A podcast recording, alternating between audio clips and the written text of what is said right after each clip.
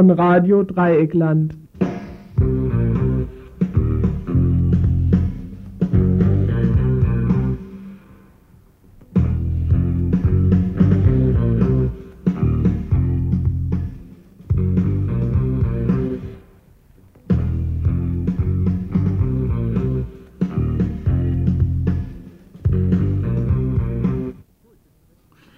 Gut, bis zur letzten Minute haben wir das Programm vorbereitet. Sollen wir sagen, dass das der Preis für ein hochaktuelles Montagsinfo ist? Das Programm heute. Wir fangen an mit einem kurzen Beitrag über eine Pressekonferenz, die heute Vormittag stattgefunden hat im Radikaldemokratischen Club, über äh, Aktionen gegen die Einrichtung eines Sammellagers auf dem ehemaligen Gelände der Vauban-Kaserne. Weiterhin haben wir im Programm Erst einmal, dass es nicht der radikaldemokratische Club, sondern das radikaldemokratische Zentrum ist. Aber ihr könnt trotzdem hier anrufen, deswegen auch. Das zweite Thema ist Rassismus in Mannheim-Schönau. Lassen sich die Ereignisse in Mannheim-Schönau von Ende Mai diesen Jahres mit Begriffen wie Rassismus oder Mob erklären? Wir führten ein Interview mit einem Mitautor des in verschiedenen Zeitschriften veröffentlichten Artikels Schönau, Rassismus, Antirassismus, Klassenkampf aus Mannheim. Weiterhin, äh, gestern hat stattgefunden in Maastricht, äh, über Maastricht-Vertrag in äh, Frankreich die Volksabstimmung. Äh, gestern Abend schon ein großes Programm dazu. Wir wollen nicht fehlen. Heute also eine kurze Zusammenstellung, eine Presseschau auf Radio Dreieckland. Ja, zu den Maastrichter äh, Presseschau zu den Maastrichter Verträgen oder jetzt habe ich gerade nicht zugehört hier bei Nein, also wir sind jetzt mittlerweile bei dem vierten Thema angekommen. Das so arg ist es ja nicht das, heute. Das das vierte Thema ist, glaube ich, Expo. Ja, genau, und das ist dann doch mein Ding. Ihr habt gut aufgepasst. Also als letztes Thema wird es heute wahrscheinlich so 20 vor 7 geben, einen Beitrag äh, über die Geschichte der Expo 2000, vielleicht für einige von euch noch gar nicht so bekannt. in Sevilla gibt es ja bereits eine Expo, die Expo 92. Für Hannover ist die Expo 2000 geplant, eine Auseinandersetzung mit den Inhalten der Expo, der Stand der Planungen den wird es, die wird es aufbereitet in einem längeren ersten Teil heute geben. Im zweiten Teil kommt es morgen, 20 vor 7, Expo-Beitrag. Und ähm, ja, wer sich äh, hier bei uns dreien noch mit einklinken möchte, äh, dem sei die Studionummer gesagt, nämlich die 0761 und dann die 31028.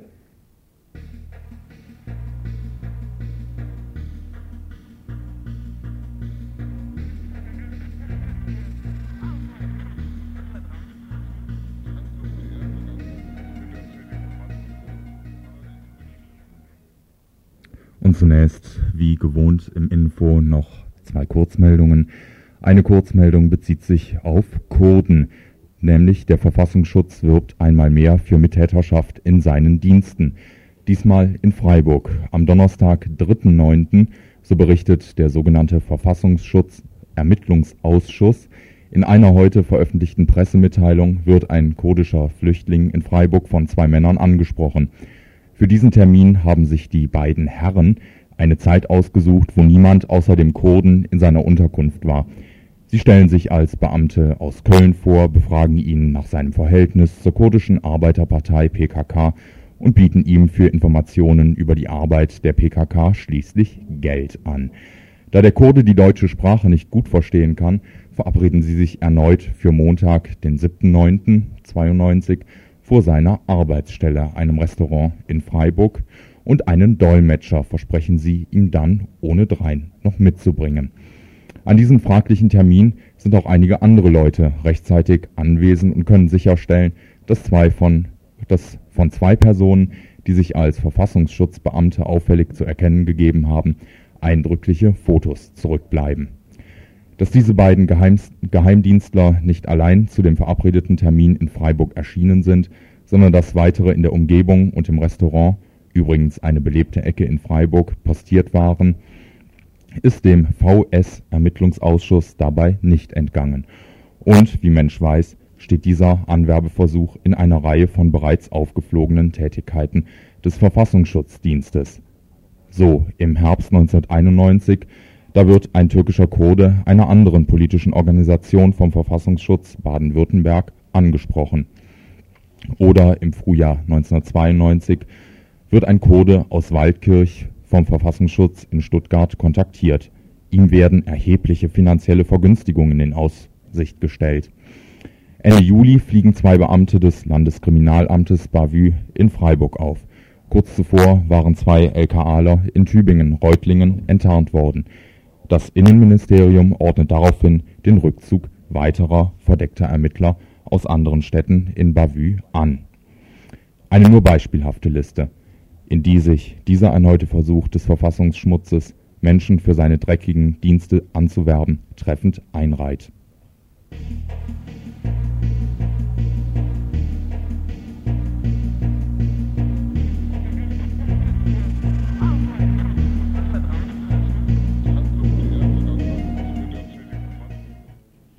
Eine weitere Kurzmeldung. Wohl kaum eine Bundesstraße ist in der Freiburger Region so bekannt wie die B31 Ost. Seit Jahrzehnten gibt es bekanntlich Planungen, diese Bundesstraße zwischen Breisach und Donaueschingen auszubauen. Zurzeit glücklicherweise mit minder großem Erfolg, da wegen inhaltlicher Mängel der Mannheimer Verwaltungsgerichtshof über die Klage gegen den Neubau der B31 Ost wird neu entscheiden müssen. Nun gibt es neben der B31 Ost auch noch die B31 östlicher als Ost, also den Teil der B31, der von Kirchzarten bis Donaueschingen reicht Während der Neubau zwischen Freiburg und Kirchzarten bislang also alles andere als sicher ist, scheint es zumindest über den Ausbau des Teils zwischen Kirchzarten und Donaueschingen keine Zweifel mehr zu geben. Interessant ist, dass auf dieser Schwarzwaldstrecke auch ein teilweise vierspuriger Ausbau vorgesehen ist, wie Ulrich Brinkmann, SPD-Mitglied im, im Landtag, in einer Pressemitteilung feststellt. In der Regel werden die B 31 werde die B 31 zwischen Kirchzarten und Donaueschingen zwar dreispurig ausgebaut, so steht es auch in der Koalitionsvereinbarung zwischen SPD und CDU, an zwei Stellen werde die umstrittene Bundesstraße aber auch vierspurig sein.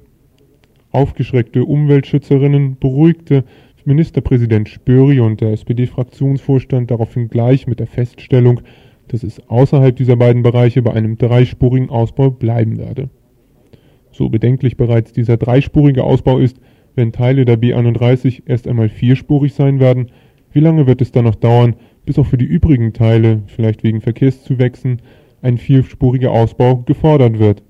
Und dann wäre sie da, die Autobahn durch den Schwarzwald.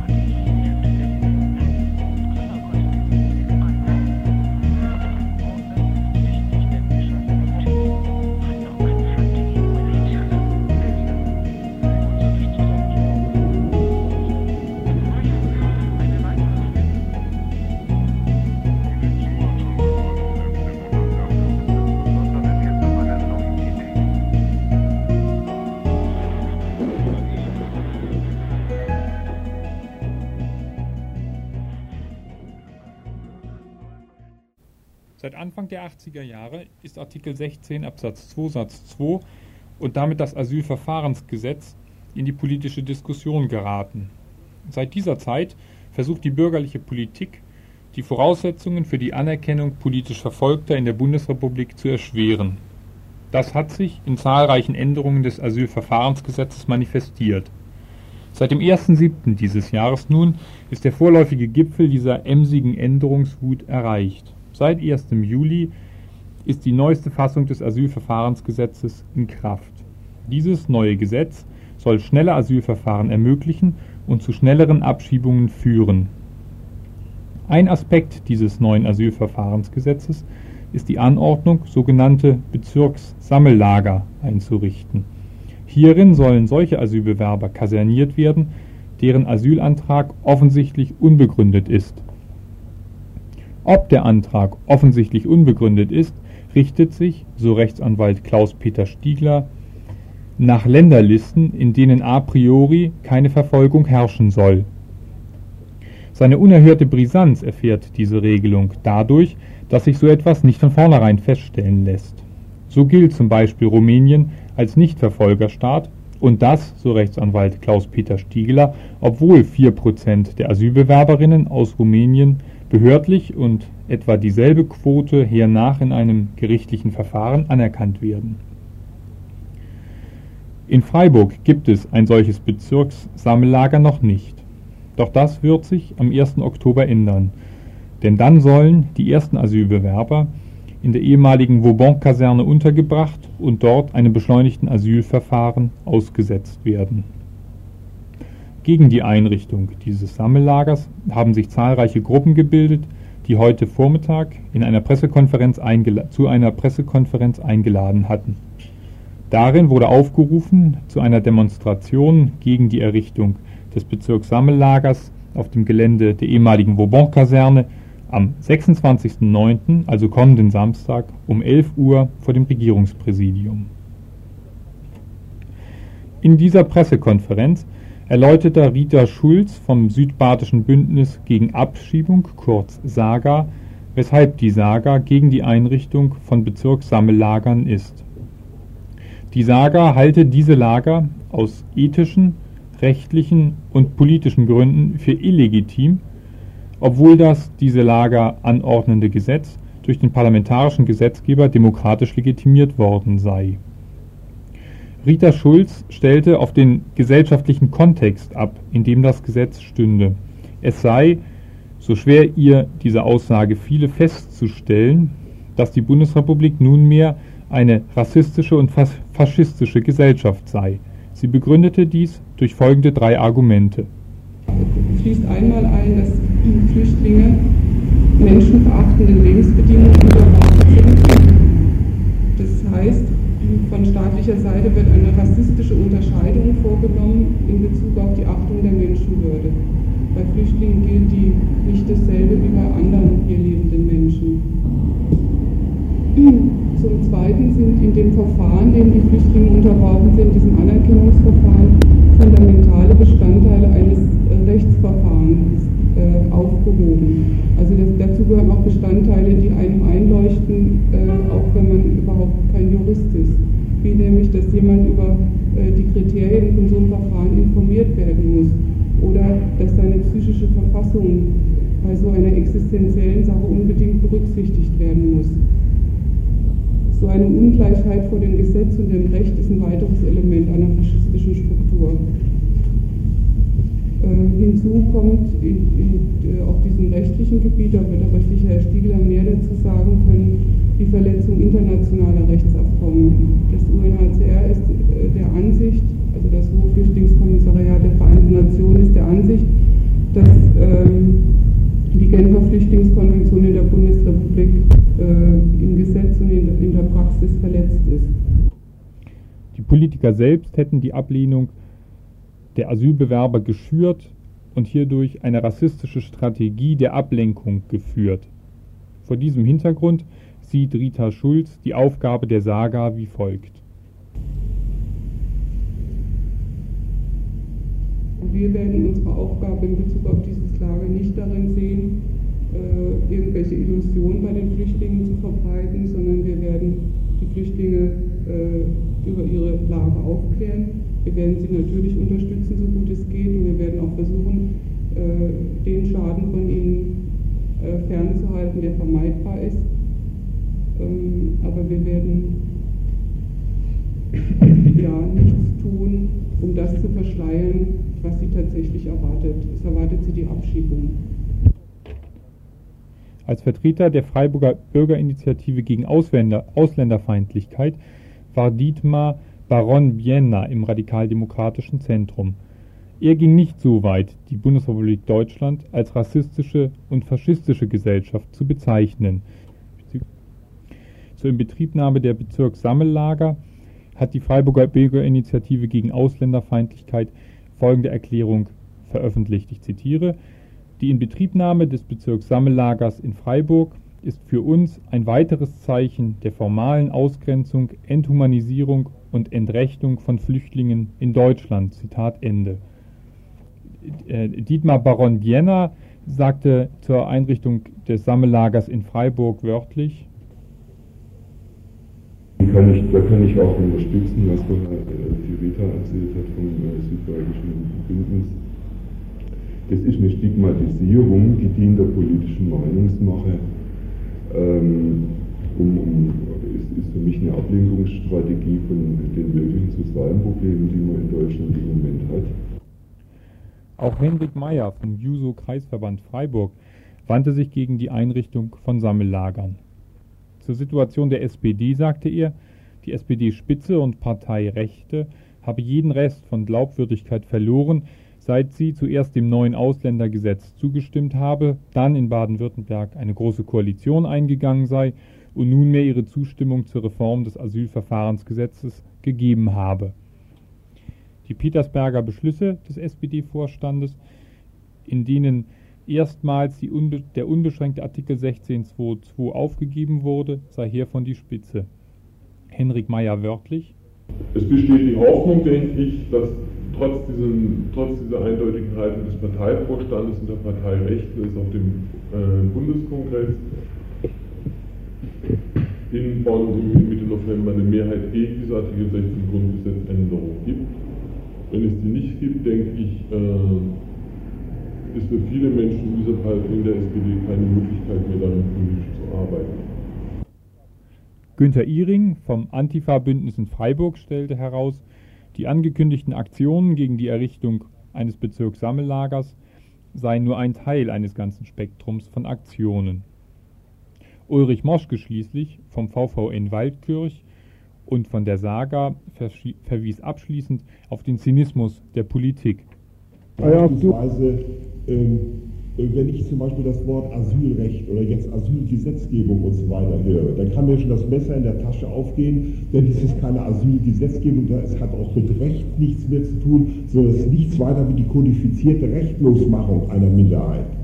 Und in diesem Lager ist doch das Machtgefälle zwischen der, zwischen der Bürokratie und den, den Ausgelieferten absolut und bei, der, bei einer absoluten äh, äh, Machtgefälle zwischen dem Ausgelieferten und demjenigen, der die Macht dort hat, bleibt natürlich der zivilisatorische Anstand im Umgang mit den Schwächeren vollständig auf der Strecke. Und wenn Sie das dann in, äh, hören, glaubwürdig hören, wie, wie das von den äh, Asylhelfergruppen äh, in, in, äh, in Karlsruhe berichtet wird, wie die tägliche Praxis dort in der, in der ZAS zum Beispiel war, nicht? Äh, das lief dann etwa so, ob die kriegten nie einen Rechtsanwalt zu sehen, und da war damals ja noch nicht diese äh, Asylgesetzgebung so weit durch. Nicht? Die äh, Flüchtlingshelfergruppen kriegten keinen Zutritt, nicht? und dann hieß das, wurden die Leute gefragt, ach, Sie kommen aus Rumänien, so, äh, ist es Ihnen in der Heimat schlecht gegangen? Ja, schlecht gegangen, ja. Nicht? Dolmetscher brauchen Sie ja nicht haben, ist hier extra ein neuer Begriff eingeführt worden des Sprachmittlers. Das heißt, es genügt durchaus einer, der da ein bisschen Rade brechen kann. Nicht?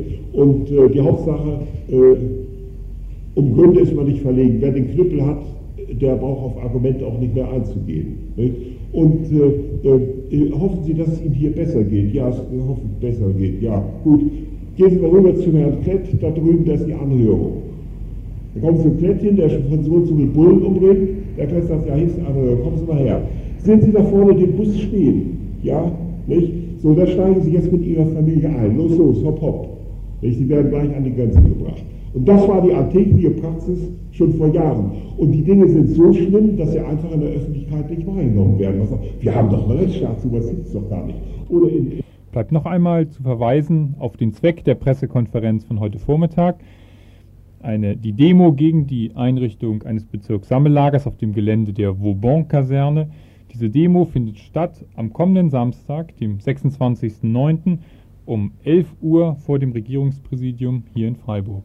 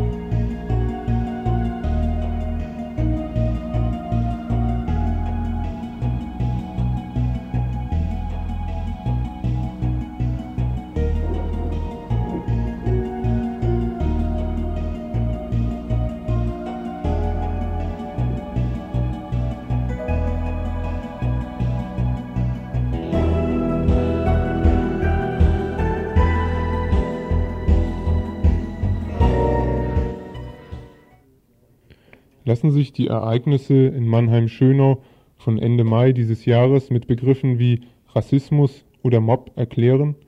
Wir führten ein Interview mit einem Mitautor des, des in verschiedenen Zeitschriften veröffentlichten Artikels Schönau, Rassismus, Antirassismus, Klassenkampf aus Mannheim. Eine Massenschlägerei auf einem Siedlerfest. Die Polizei stoppt sie, das Fest wird beendet. Typisch deutsche Handgreiflichkeit, jene Entgleisung einer alkoholisierten, zur gewaltneigenden Enthemmung, die Ausgeglichenheit deutscher Feierabende, Bilder einer längst bekannten allgemeinen Scheiße, ein Bier, Nikotin, eine Frau, Saufkameraden, die Seuche Lüsternheit nach weggesoffenem Frust. Einige Tage vor dem Siedlerfest wird ein Schwarzafrikaner an der Bushaltestelle beim Flüchtlingslager von Jugendlichen angegriffen. Retten kann er sich nur durch Flucht ins Lager. Ein Tag vor dem Fest baut sich eine kleinere Gruppe aus dem Viertel vor dem Lager auf und pöbelt die Flüchtlinge an.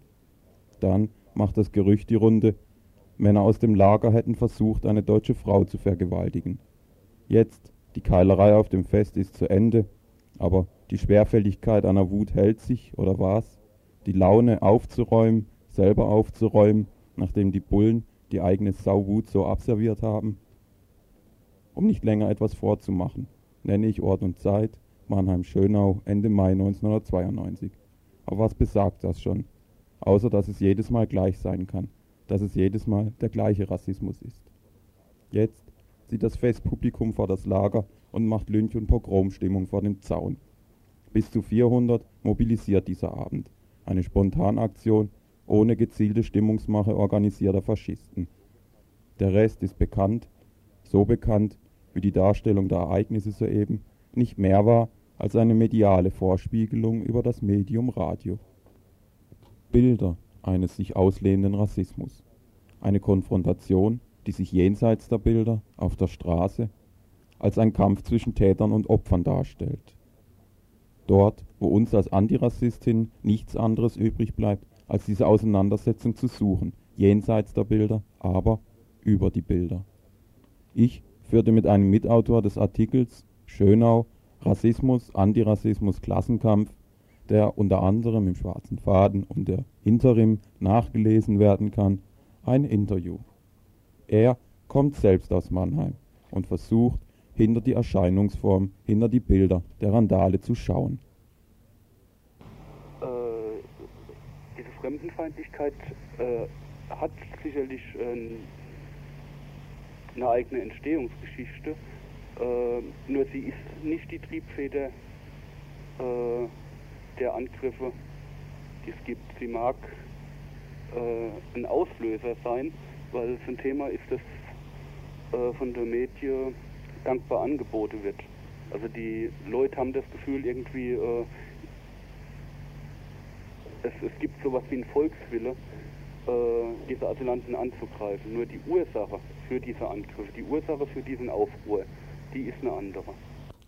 Die Ursachen sucht mein Gesprächspartner über die sozialen Verhältnisse.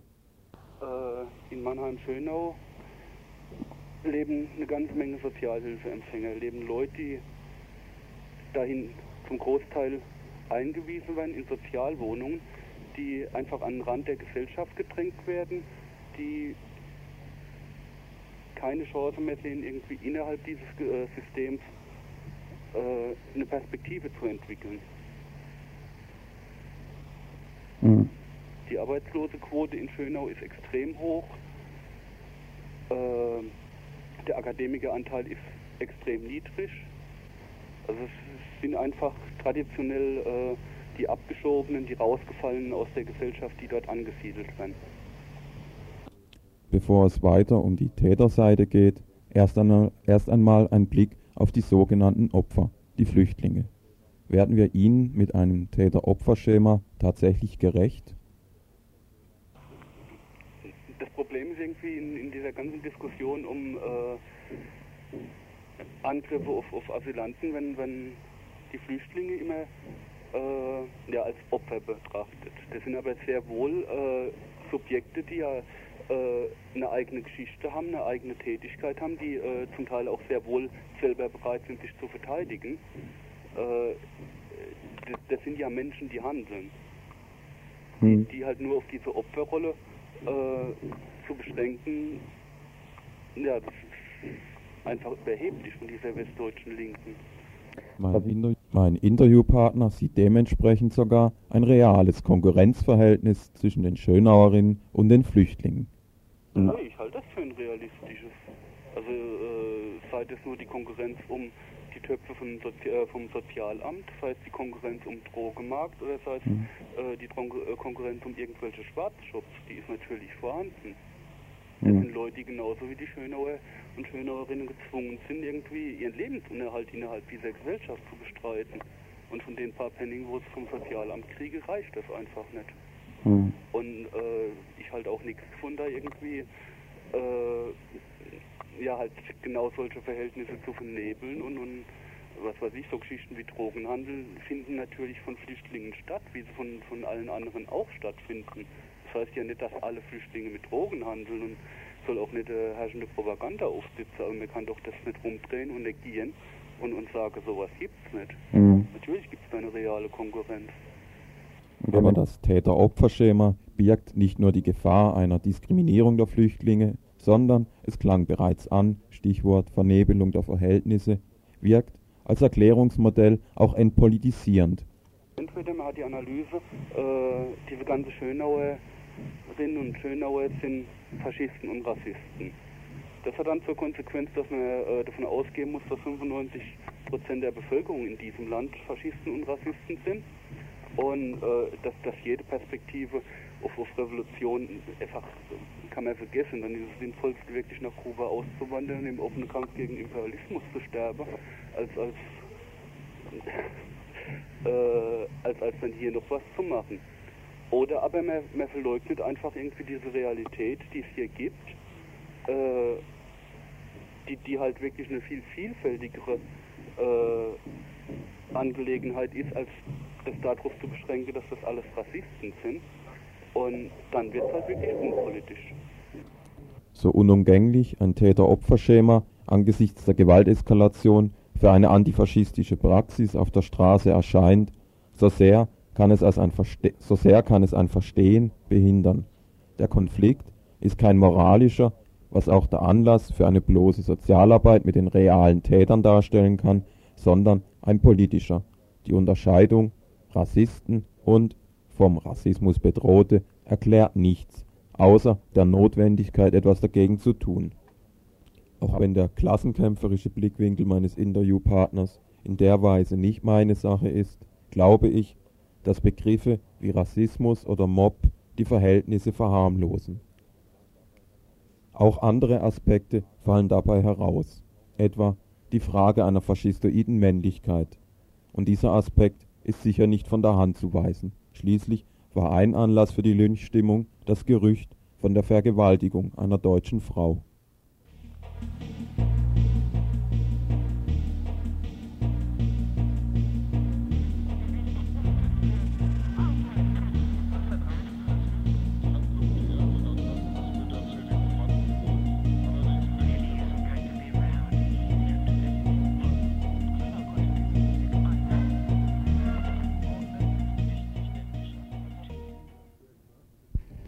Das Hauptproblem der aktuellen Maastricht-Debatte ist, dass es keine wirkliche Diskussion in unserem Land gab. Das Volk war, war faktisch ausgegrenzt. Nun will man ohne Debatte einen Vertrag zur Abstimmung stellen, der die Zukunft des Landes und all seiner Bürger berührt. So René-Emile Piquet, Europaabgeordneter der französischen kommunistischen Partei FKP, in einem Interview des Neuen Deutschland am Samstag, also einen Tag vor dem Maastrichter Referendum. Dass die Französinnen und Franzosen gespalten sind, wie es in der betreffenden Einleitung zu dem Interview heißt, zeigt das heutige bestätigte Abstimmungsergebnis. Bei genau 69,68 Prozent Wahlbeteiligung stimmten 51,05 Prozent für die Annahme des Maastricht-Vertrages, 48,95 Prozent lehnten das Machwerk für Frankreich ab. Interessant dabei und zugleich bezeichnend für die eigentlichen innenpolitischen Hintergründe dieser Volksbefragung ist allein schon die Frage, die zur Abstimmung gestand. Billigen Sie die Gesetzgebung, die dem französischen Volk vom Präsidenten der Republik vorgelegt wurde und die die Ratifizierung des Vertrages über die Europäische Union gutheißt? Und so wird dann auch die Kommentatoren der heutigen Tagespresse vor allem als eigentlichen Hintergrund für die Befragung den Popularitätsschwund des französischen Präsidenten Mitterrand, zum Beispiel die Basler Zeitung vom heutigen Montag. Falls Mitterrand entgegen seiner wiederholten Beteuerung ein Plebiszit gewollt hat, um die deprimierenden Ergebnisse der Popul Popularitätsumfragen mit einem Volksvotum zu dementieren, dann kann er sich auf diese Abstimmung nicht berufen. Zu viele haben Ja zu Europa gesagt, obwohl sie dem Präsidenten und der Regierung nur zu gern eine Abfuhr erteilt hätten. Sie stimmten für Maastricht aus Verantwortungsbewusstsein, da im anderen Fall Frankreich seine Chancen, an der Seite Deutschlands eine Führungsmacht in der EG zu bleiben, aufs Spiel gesetzt und sich kurzfristig wirtschaftliche Nachteile eingehandelt hätte. Wenn Frankreich gestern dem EG-Ausbau eine Chance zur Bewährung gab, dann wohl auch in der heimlichen Hoffnung, dass die Suppe nicht so heiß ausgelöffelt wird, wie sie angerichtet wurde. Oder anders gesagt, dass die Verwirklichung des Vertrags nach seiner Ratifizierung Grundlage von Diskussionen bilden wird. Gestern bekam die Europa-Union von den französischen Stimmbürgern nur eine bedingte Billigung, ein Laissez-passer auf Bewährung. Viele wollten ganz einfach nicht als Spielverderber dastehen in Europa und mit einem negativen Votum die Integrationsbestrebungen ersticken. Dass das Zusammenwachsen Europas keinesfalls erstickt werden dürfe, das steht für die Badische Zeitung ganz im Mittelpunkt ihrer Betrachtung. Das Schlimmste ist verhindert worden. Das knappe Jahr der Franzosen ermöglicht den weiteren Aufbau Europas auf der Grundlage der Kompromisse von Maastricht. Das ist ein Grund zum Aufatmen. Denn ein Non hätte Stagnation, ja Rückschlag bedeutet. Und das in einer für den Kontinent äußerst kritischen Situation. Von vielen, nicht nur in Frankreich, wäre es als Sieg des Nationalismus über den Gemeinschaftsgeist verstanden worden, auch wenn die meisten französischen Maastricht-Gegner vom Ultra Le Pen abgesehen solche Absichten weit von sich weisen. Dennoch sieht die Badische Zeitung in dem Ergebnis des französischen Referendums lediglich ein schwaches Ja zu Europa und fragt, doch kann auf der Grundlage dieses Abstimmungsergebnisses nun einfach ein Weiter so Europa verkündet werden, Wohl kaum. Die Gemeinschaft, vor allem wenn sie nochmals erweitert wird, muss sich ihren Bürger und Bürgerinnen viel mehr als bisher öffnen, muss viel demokratischer werden. Dazu bieten sich zwei Wege an. EG-weite Referenden, die Verstärkung der parlamentarischen Kontrolle und ein deutlich vergrößerter Einfluss der Regionen. Die Regelungen von Maastricht enthalten dazu nur Halbherziges. Deshalb sollten Nachbesserungen gerade in diesem Bereich nicht länger ausgeschlossen werden. In diesem Zusammenhang sieht der Kommentator der Badischen Zeitung auch die bisher nur mangelhaft geleistete Überzeugungsarbeit. Schwer ist es, die vielen vom wirtschaftlichen Ertrag Europas Enttäuschten zu gewinnen. Unlösbar die Aufgabe, die durch die Strukturveränderungen zum Teil hart getroffenen vom langfristigen Vorteil des gemeinsamen Marktes zu überzeugen. Doch diesen stehen immerhin viele Millionen gegenüber, die täglich den praktischen Nutzen der Gemeinsamkeit erfahren, die um die Vorteile durchlässiger Grenzen wissen. Wie jetzt bei den Franzosen und Französinnen hatten schon damals viele der Dänen und Däninnen diese Vorteile eines vereinigten Europas nicht gesehen. So heißt es bereits in dem am Samstag erschienenen Artikel des Neuen Deutschland für ein Europa aller Völker gegen ein Kartell des Zasters. Und nach Maastricht würden 90 Prozent der Fragen über die heute in den Parlamenten der Mitgliedstaaten von gewählten Abgeordneten demokratisch beschlossen wird, künftig in Brüssel durch von Regierungen ernannte Kommissare und Bürokraten entschieden. Dass dies nicht nur für viele Franzosen und Franzosinnen inakzeptabel ist, sagte unter anderem Bente Lauritzen, Abgeordnete der Sozialistischen Volkspartei. Das Nein der Dänen zu Maastricht sei kein Nein zu Europa, sondern zu einem exklusiven Club der Reichen und zugleich ein Ja für umfassende Zusammenarbeit in einem Europa unabhängiger Staaten. Dafür treten jetzt auch Dänemarks Sozialdemokraten ein, nachdem sie zunächst nach dem Nein bei der Volksabstimmung nur Nachverhandlungen über Maastricht forderten. Auf die nun losgetretene Diskussion um die Maastrichter Verträge geht auch abschließend der Tageskommentar der Basler Zeitung ein, dessen Kommentator sich sogar dazu versteigt, in Europa eine Maastricht-Phobie festzustellen. Das Nein der Dänen zu Maastricht im Juni war von einigen noch halbwegs als Folklore verharmlost worden. Seit der Debatte in Frankreich hat sich der Virus der Maastricht-Phobie auf andere Länder übertragen und droht zu einer europäischen Epidemie zu werden, falls die Verantwortlichen nicht Mittel und Wege finden, Europa rasch auf die Beine zu helfen. Das Zögern der Franzosen vor der Ratifizierung konnte die Skepsis gegenüber Maastricht vor allem in Großbritannien und Deutschland nur verstärken. Der Ruf nach einem eigenen Referendum wird dort immer lauter.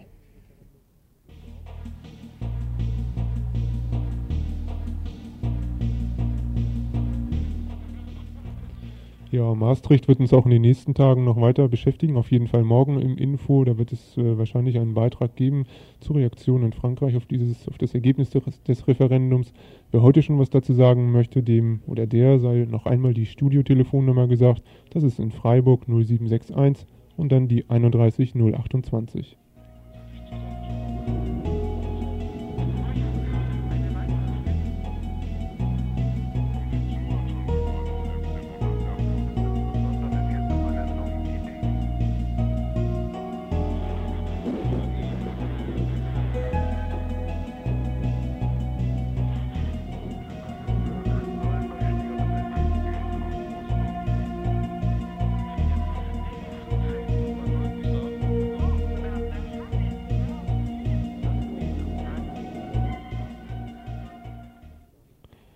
eine Weltausstellung ist noch gar nicht zu Ende, ich meine die im spanischen Sevilla, da wird die nächste bereits ganz konkret geplant.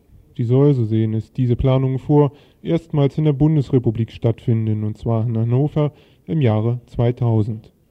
Doch obwohl das Internationale Weltausstellungsbüro Hannover bereits 1990 den Zuschlag für die Expo 2000 gegeben hat, ist es gar nicht mehr so sicher, dass, in acht Jahren diese Weltausstellung, dass es in acht Jahren diese Weltausstellung wirklich geben wird. In einem Bürgerinnen, Bürgerinnenreferendum hatte sich Anfang Juni dieses Jahres immerhin die Hälfte der Befragten gegen diese Expo in Hannover ausgesprochen. In einem zweiteiligen Feature wollen wir den Stand der Planungen dieser Expo 2000 aufzeigen. Es wird gehen um allgemeine Zielsetzungen, aber auch um konkrete Projekte und deren Relevanz für die Einwohnerinnen Hannovers. In dem heutigen ersten Teil wird es um das Thema der Expo gehen, sowie um die möglichen Auswirkungen der Weltausstellung auf die Wohnsituation in Hannover. Im morgigen Info wird es dann um das Expo-Verkehrskonzept und die schon angesprochene Bürgerinnenbefragung gehen.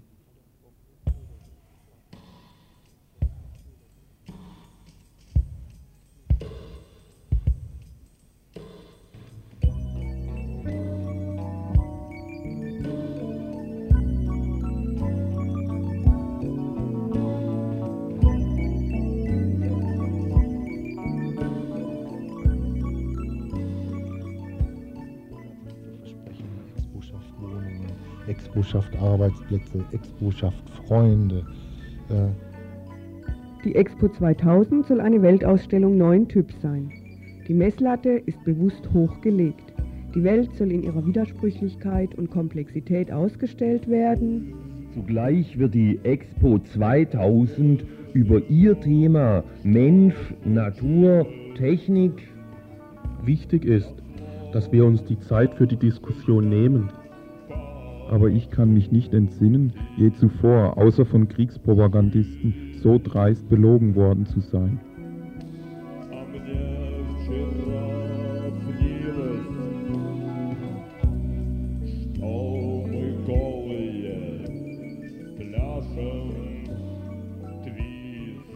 Als das Pariser Weltausstellungsbüro am 14. Juni 1990 Hannover als Austragungsort der Expo 2000 bestimmte, stieß die angereiste Delegation aus Niedersachsen mit Sekt an. Die Entscheidung war mit nur einer Stimme Mehrheit gefallen. Es war die Stimme eines Staates gewesen, der zweieinhalb Monate später schon nicht mehr existierte, die DDR.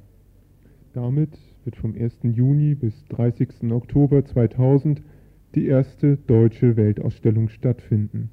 In Hannover und mindestens 9,5 Milliarden D-Mark teuer. Doch der Widerstand gegen das Projekt wächst.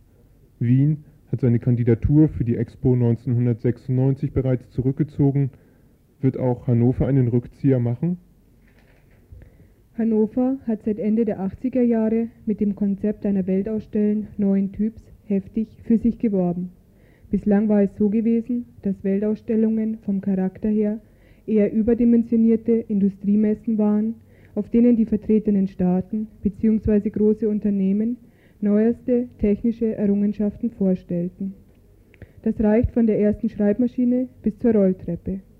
Doch nicht nur neueste technische Erfindungen wurden ausgestellt, auf Weltausstellungen wurde immer auch ein neues Weltverständnis demonstriert. Zum Beispiel mit dem Pariser Eiffelturm im Jahr 1900 oder durch das Atomium, das in Brüssel 1958 ausgestellt wurde und als Symbol für unbeschränkten, unbeschränkten Fortschrittsglauben steht. In Hannover war quasi als Expo-Wahrzeichen ursprünglich eine meterhohe ausgehöhlte Genspirale vorgesehen gewesen, die die Besucherinnen jeder für sich hätten erkunden können. Bei der Bewerbung um die Expo 2000 hatte man sich dann jedoch auf ein integratives und nebulöseres Thema verlegt. Mensch, Natur, Technik. Hinter dieser eigentlich nichtssagenden Phrase verbergen sich Themenschwerpunkte wie zum Beispiel weltweite Partnerschaft, Mobilität, Wohnen und Arbeiten, Energie. Neben der Aufbereitung solcher Aspekte des menschlichen Alltags ist ein Themenpark geplant, in dem die entscheidenden Zukunftsfragen informativ und dabei unterhaltsam präsentiert werden sollen. Auch außerhalb des eigentlichen Expo-Geländes soll eine Brave New World gezeigt werden, so zum Beispiel in Orten der Ex-DDR, die im Jahr 2000, also in acht Jahren, die Folgen der Wiedervereinigung und der Treuhandpolitik nach dem Willen der Expo-Veranstalter auf vorbildliche Weise überstanden haben werden. Als ein dritter Komplex sind Spezialprojekte, wie zum Beispiel die Präsentation eines neuen Verkehrssystems oder das Projekt Wohnraum mit Zukunft in der Expo-Siedlung gedacht. Mit diesen drei Komplexen soll die Expo dann einer staunenden Öffentlichkeit vorgestellt werden. Im Jahr 2000 quasi als Vision einer besseren Zukunft.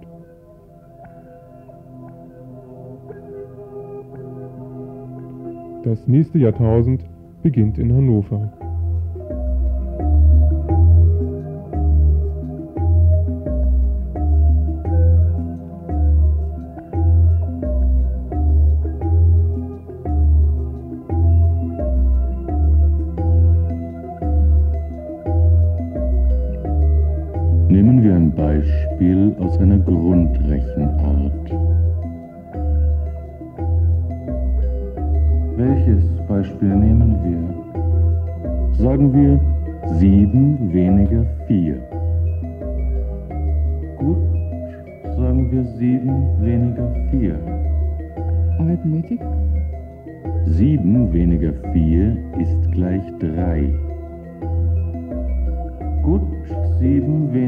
4 ist gleich 3.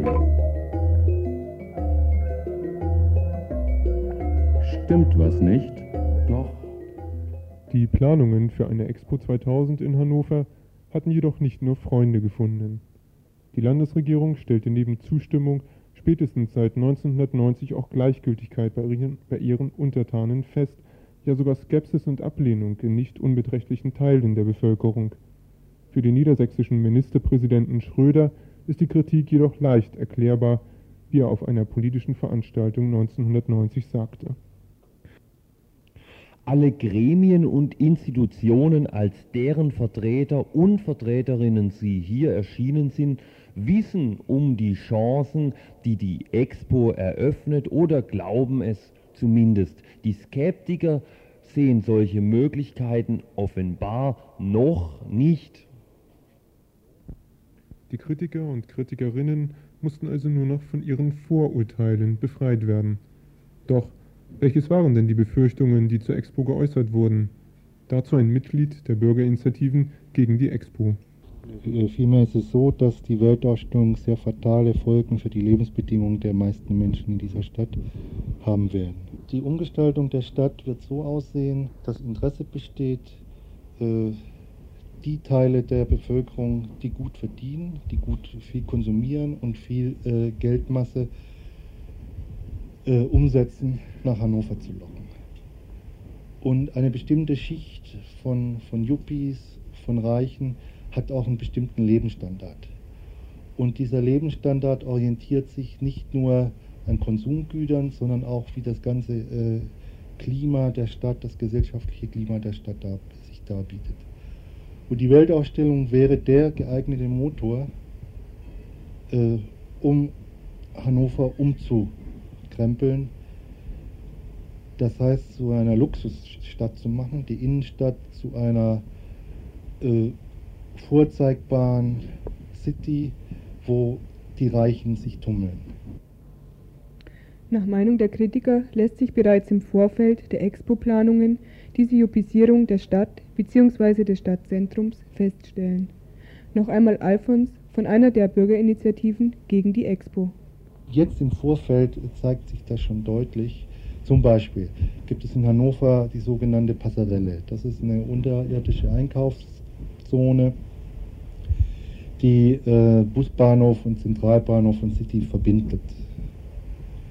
Dort unten haben sich, wie es traditionell so ist, in Bahnhofsnähe verschiedene Szenen festgesetzt. Junkie-Szene zum Beispiel, Jugendszenen und vor allem die Berber-Szene.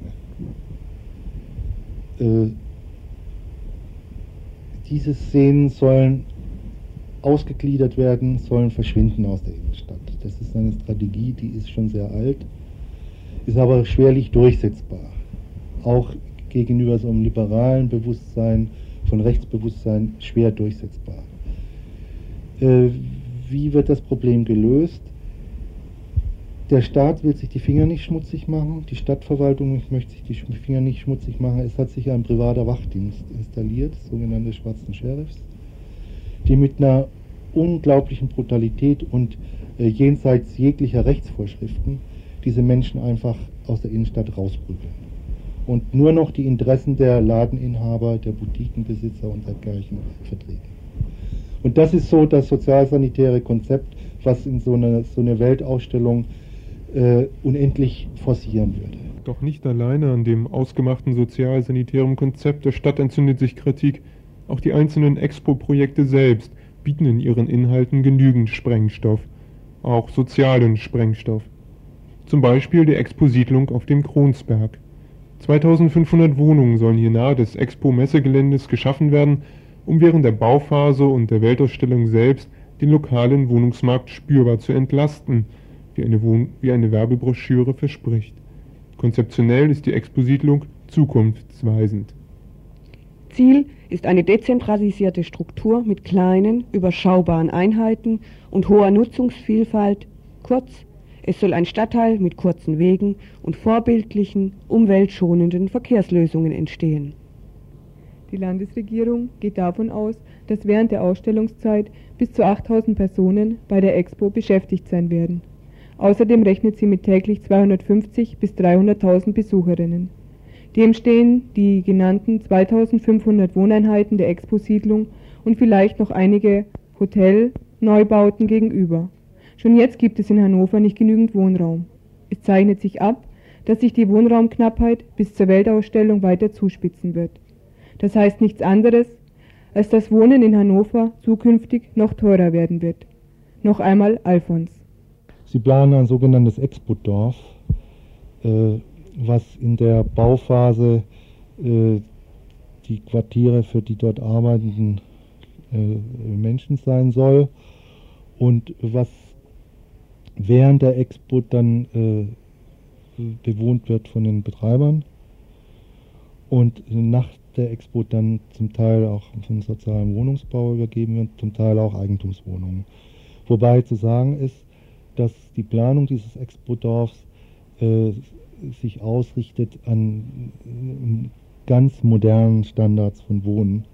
Und das hat auch das Beispiel Sevilla gezeigt, wo so ähnlich ist, dass äh, die Wohnungen sehr teuer sind, die Eigentumswohnungen, und dass dort ausschließlich äh, höher situierte Menschen dann auch äh, sich beworben haben oder die gekauft haben. Aber klar ist, es wird die die ganzen Situationen auf dem Wohnungsmarkt nicht verbessern, sondern äh, die, die Wohnsituation wird sich durch die Expo verschärfen. Da der vorhandene Wohnraum Die Konkurrenz auf den vorhandenen Wohnraum wird sich verschärfen. Äh, es wird der Spekulation Tür und Tor geöffnet, was sich jetzt auch schon andeutet. Und so eine, die Tendenz der Polarisierung, der Zweiteilung der Gesellschaft in Arm und Reich wird einfach sich steigern. Und die Lebenshaltungskosten werden insgesamt äh, sich steigern. Alle Krisensymptome, die es hierzulande gibt, werden sich verschärfen. In ihren offiziellen Broschüren weist die niedersächsische Landesregierung darauf hin, dass Sevilla und Hannover in mancher Beziehung vergleichbar wären. Beide sind in einem Großraum von rund 1,5 Millionen Menschen angesiedelt. Für beide Weltausstellungen werden etwa 40 Millionen Besucher und Besucherinnen erwartet und auch das Expo-Gelände ist in Sevilla und Hannover ähnlich groß. Warum sollten Hannover und Sevilla sich in ihren Wohnungsproblemen unterscheiden?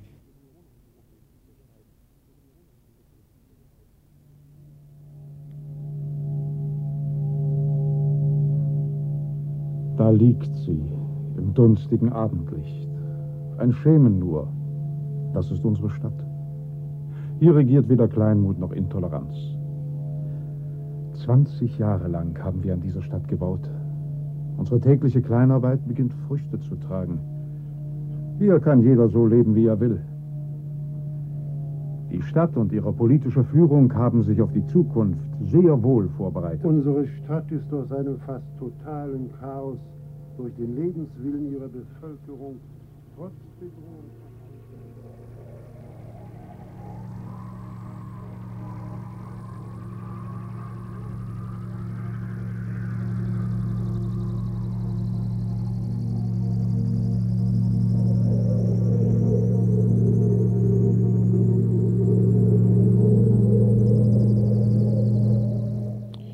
Soweit der erste Teil dieses zweiteiligen Expo-Features zur Expo 2000 in Hannover. Wie schon angekündigt, wird es im morgigen Dienstagsinfo den zweiten Teil geben, der sich dann mit der Problematik des Expo-Verkehrskonzeptes und der schon im Vorwege in der Anmoderation angesprochenen Bürgerinnenbefragung beschäftigen wird.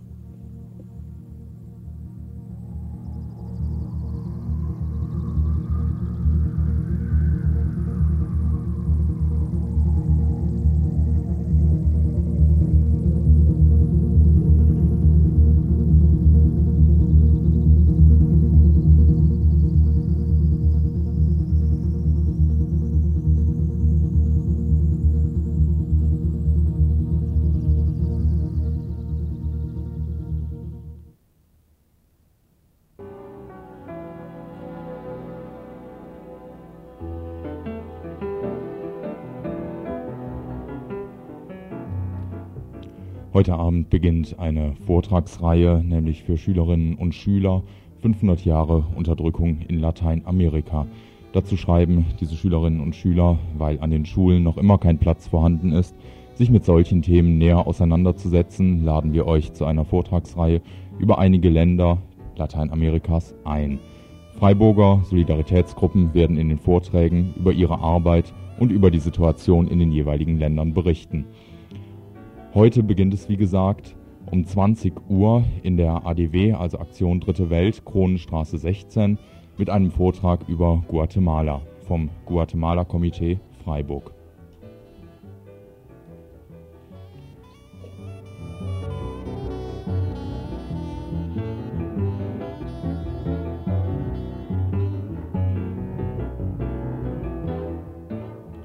Ja, ein weiterer Veranstaltungshinweis für heute Abend um 20 Uhr in der Erwachsenenbegegnungsstätte Weingarten findet statt eine Veranstaltung des Südbadischen Aktionsbündnisses gegen Abschiebungen, und zwar zu dem Thema Roma in Mazedonien und in der Bundesrepublik. Ein großer Teil der Flüchtlinge aus, der, e, aus dem ehemaligen Jugoslawien sind Roma. Sie kommen vor allem aus Mazedonien. Ihre Asylanträge werden in der Regel offensichtlich unbegründet beurteilt. Humanitäre Gründe für ein Bleiberecht werden nicht gesehen. In Freiburg leben Roma-Familien mit der Aussicht, abgeschoben zu werden. Soweit, in welch, abgeschoben zu werden. In welcher Situation, das werden euch heute Abend Ingo Speidel und Inge Wüst vom Flüchtlingsbüro Stuttgart sagen. Soweit diese Ankündigung von dem Südbadischen Aktionsbündnis gegen Abschiebung. Eine Veranstaltung, die stattfinden wird in der Erwachsenenbegegnungsstätte Weingarten heute Abend um 20 Uhr. In diesem Zusammenhang ist auch eine Fotoausstellung zu sehen, die heute im Waldkircher Rathaus eröffnet wurde. Beginn oder Thema dieser Fotoausstellung ist das ist ganz allgemein Kurdistan, ähm, wie es äh, A, ein A, wer auch immer dahinter stecken mag, A. Kautz äh, Anfang dieses Jahres äh, gesehen hat und fotografiert hat. Die, die Fotoausstellung wird im Waldkircher Rathaus täglich von 9 bis 18 Uhr zu sehen sein.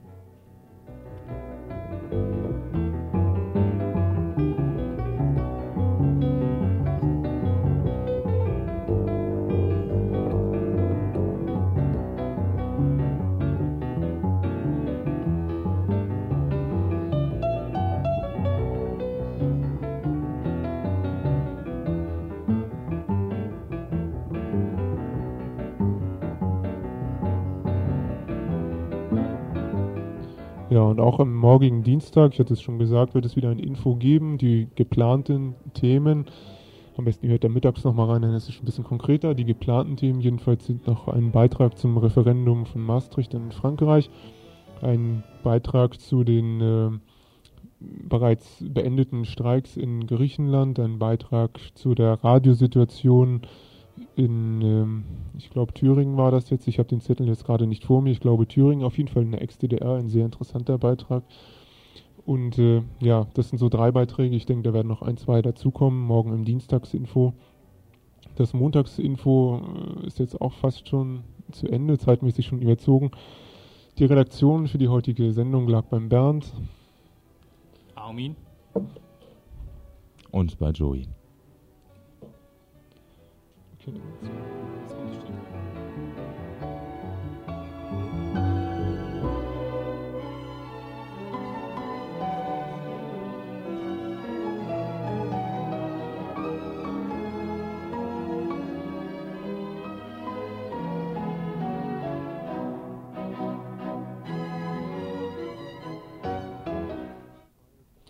So, das war jetzt das das, ja, soweit heute das Montagsinfo mit neuer Technik, neuen Redakteuren. Morgen geht's weiter. Wieder mit einem Tagesinfo von Radio Dreieckland.